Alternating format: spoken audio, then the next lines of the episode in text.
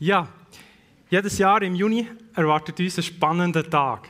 Ich freue mich immer darauf, weil nachdem man so drei Jahre mit den Teens unterwegs war, ist das ein, ja, ein krönender Abschluss, kann man sagen. Die Teens putzen sich raus. Ich bin jetzt mal gespannt, wie sie aussehen. Und wie immer, sie sehen einfach wunderbar aus. Sie haben das Beste aus dem Schrank rausgeholt und dürfen sich heute hier präsentieren.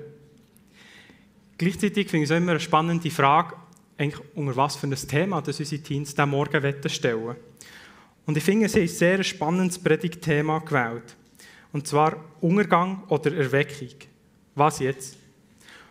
Und ich muss sagen, das ist jetzt nicht das erste Thema, das mir für so einen Anlass würde in Sinn kommen. Ich hätte auch etwas anderes gewählt. Aber ja, gleichzeitig macht es ja das auch umso spannender, wenn man so etwas hat.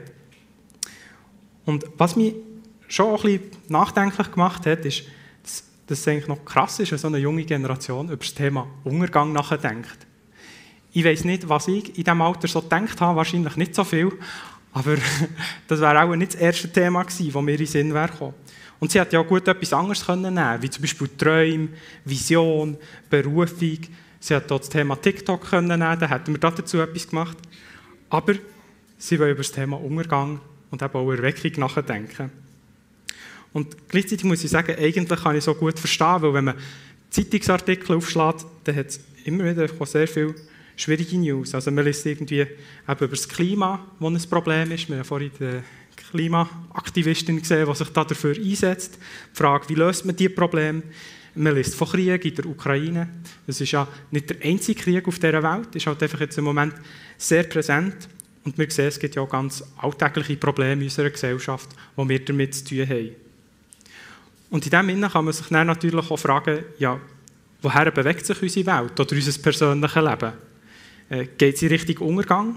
Oder gibt es etwas wie Erweckung, dass es besser wird oder dass man sogar ein Stück weit Himmel auf Erde darf erleben Und in dem Sinne ist auch die grosse Frage, ja, auf was darf man eigentlich hoffen? Für diese Frage nachzugehen, hätte ich jetzt auch ein paar Zeitungsartikel rausschneiden können, aber ich habe mich dafür entschieden, ähm, dass ich etwas von Uni St. Gallen nehme. Und zwar haben die zusammen mit der Organisation Swiss Future ein spannendes Projekt. Und zwar tut die Vereinigung ähm, sich mit der Zukunft beschäftigen, also sie machen Zukunftsforschung.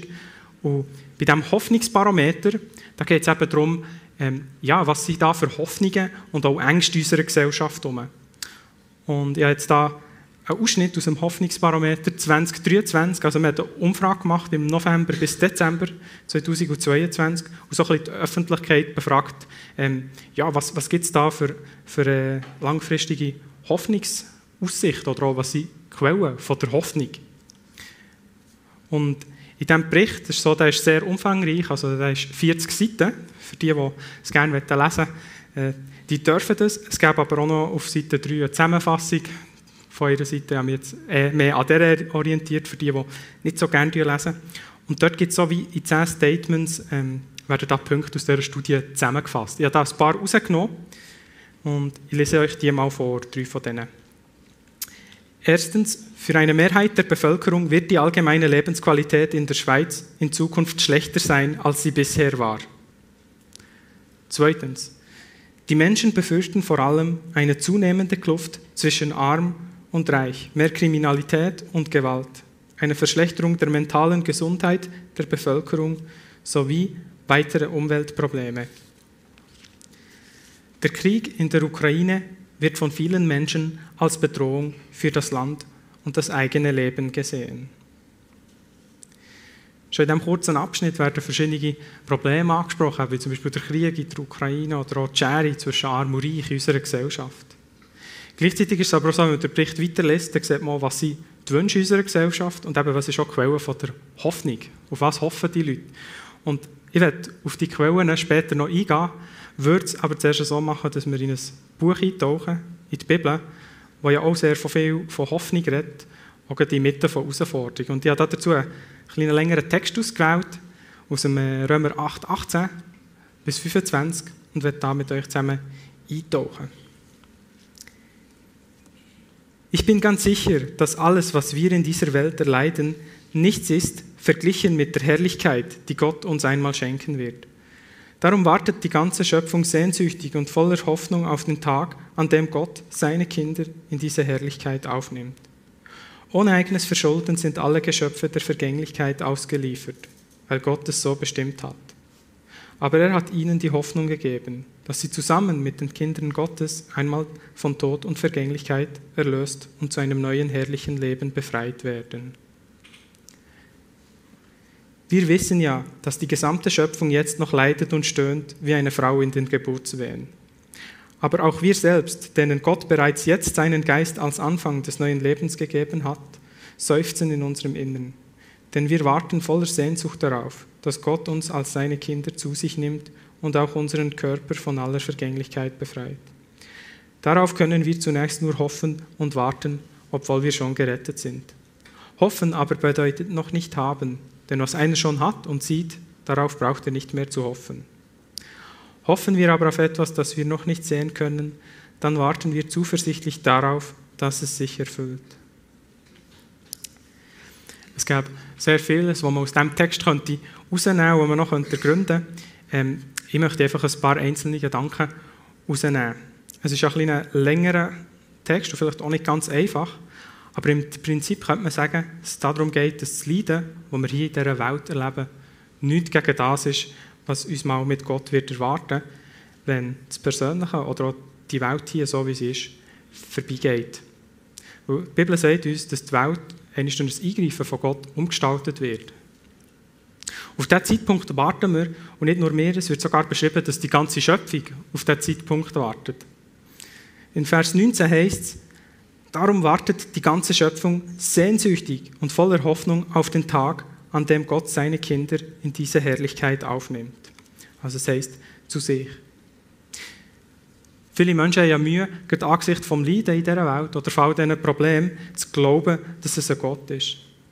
Interessant ist aber, dass die Bibel gar nicht davon redet, dass, dass im alltäglichen Leben das Leiden gar kein Bestandteil ist. Und es ist auch nicht so, dass Leiden bedeutet, dass Gott abwesend wäre, also auch nicht für Christen. Ja, auch wenn man mit Gott unterwegs ist, kann ihm das Leiden treffen. Und im Gegenteil, die Bibel redet hier sogar davon, dass die ganze Schöpfung in Mitleidenschaft gezogen ist. Und es ist auch eindrücklich, mit welchem Bild dass das Leiden verglichen wird.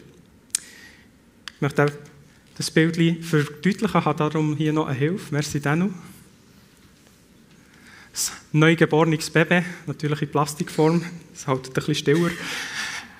Und zwar ist es so, dass der Text ja davon redet, dass ähm, sozusagen die ganze Schöpfung in Geburtswehe liegt.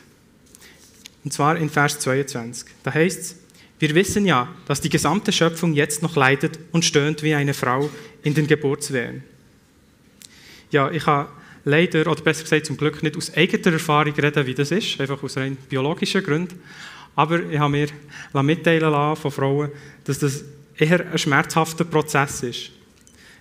Eine Hebamme hat mir sogar mal erklärt, das ist auch der Grund, warum Frauen gebären, weil würden das Männer machen, dann hat jede Familie nur ein Kind.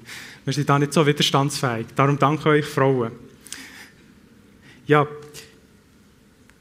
der Punkt ist, die Bibel nimmt hier sehr ein starkes Bild auf von Schmerzen und zeigt eigentlich damit, dass das eben auch zu dieser Welt hier gehört oder so, wie wir aktuell unterwegs sind.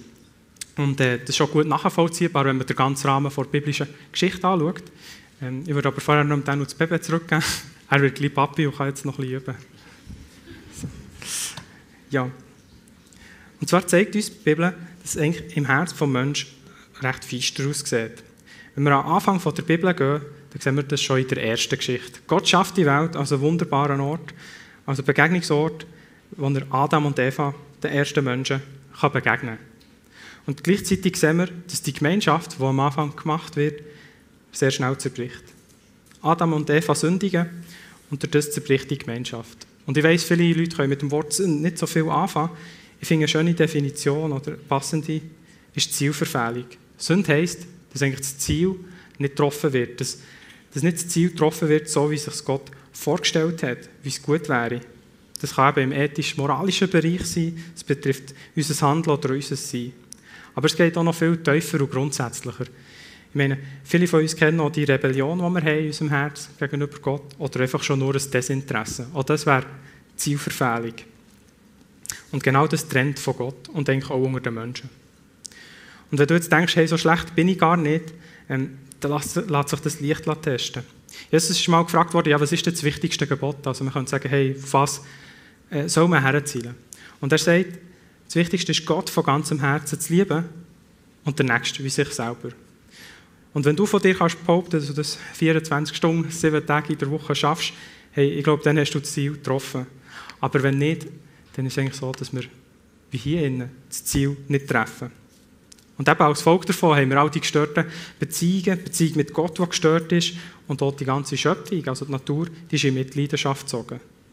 Niemand ist von Tod und Krankheit verschont in dieser Welt. Das betrifft sogar die ganze Natur. Und dass der Mensch in dieser Situation überfordert ist und sich auch nicht selber befreien kann, ist klar. Aber die Bibel hat da eine gute Botschaft. Sie redet davon, dass Gott in die Welt kommt, in Jesus Christus. Warum? Weil Gott den Menschen so fest liebt, dass er sich mit ihm versöhnen will. Gott liebt die Welt und seine Schöpfung und will sie nicht loslassen. Jesus lebt ein Leben, das perfekt ist, das uns als Vorbild dient und als krönender Abschluss stirbt er für deine und meine Schuld, stellvertretend für dich und mich. Und das Ziel davon ist eigentlich die Lösung für die Menschen, dass wir durch den Tod von Jesus Christus dürfen Freiheit erleben von der Sünde und wieder in eine wiederhergestellte Beziehung kommen mit Gott, was sich dann natürlich auch unter uns Menschen untereinander positiv auswirken. Und die Gemeinschaft, sagt uns die Bibel, die wird auch, nachdem ja, das eigene Leben vorbei ist, weitergehen. Also wer in dieser, in dieser Zeit in seinem Leben Frieden mit Gott macht, der wird den Frieden auch näher haben, wenn das Leben vorbei ist. Die Bibel redet ja davon, dass wir werden auferstehen und eben der Tod nicht das Ende ist. Denn in Jesus Christus ist der Tod auch besiegt worden. Denn er ist nicht nur gestorben für die Sünde, sondern auch wieder auferstanden. Es ist aber auch so, dass die wiederhergestellte Beziehung nicht einfach, ja, dass es ein Automatismus ist. Gott zwingt niemanden in die Gemeinschaft. Aber wer glaubt, dass Jesus für seine Sünde gestorben ist und wieder auferstanden ist, der darf eben Vergebung bekommen für die eigene Sünde und eben auch nach dem Tod, wie Jesus Christus wieder auferstehen.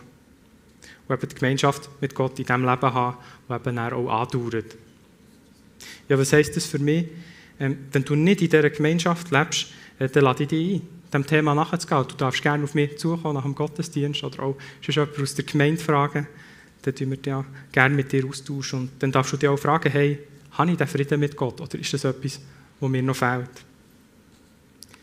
Ja, vielleicht als kleines, kleines Zwischenfazit. Die Bibel redet davon, dass die Welt, so wie sie jetzt gestaltet ist, mal ihren Abschluss findet und erneuert wird.